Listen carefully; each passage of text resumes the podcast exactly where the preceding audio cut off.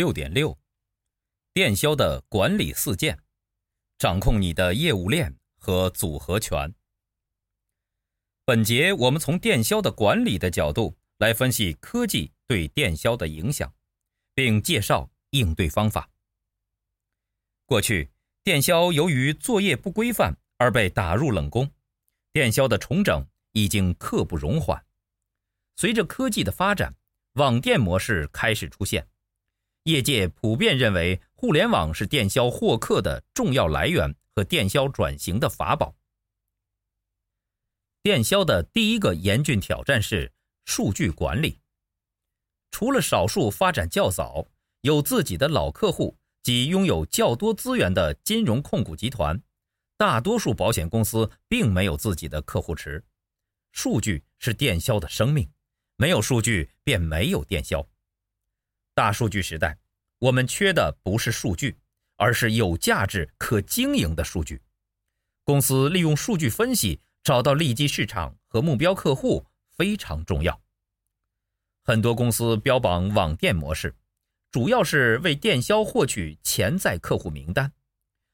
互联网获客的优点是可记录、可追踪，公司能通过客户浏览过的网站、页面、内容以及停留时间。访问频次等动态资料，预测客户可能对哪类产品感兴趣。此外，公司通过对客户细分、客户价值、客户忠诚度等高阶数据进行管理，不仅可以获得更高的成交率和客户满意度，而且还可以提升电销的整体效益。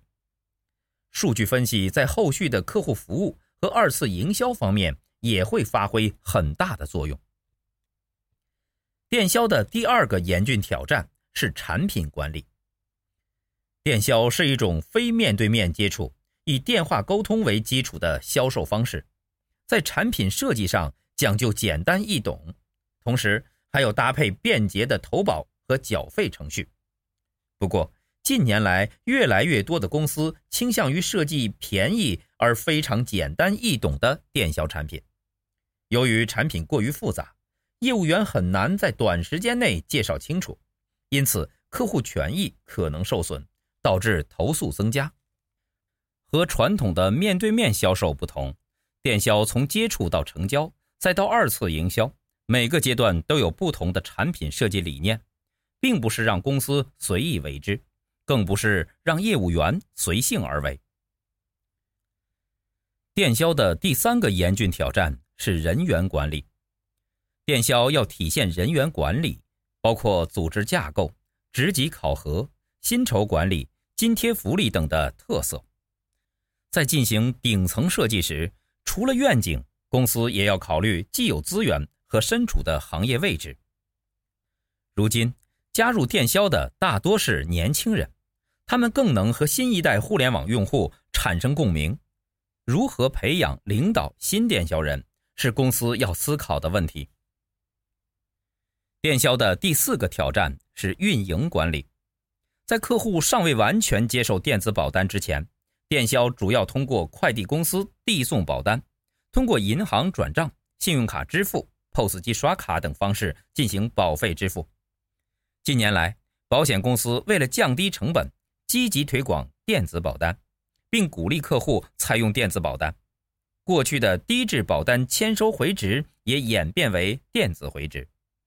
另外，随着电子支付的普及，保险公司也优化了保费的支付方式。电销的管理四件是环环相扣的业务链，也是一套组合拳。电销的管理四件与经济学的 O 型环理论颇为类似。本节思考重点：电销在数据管理、产品管理、人员管理、运营管理方面的挑战是什么？为什么？有什么解决方案？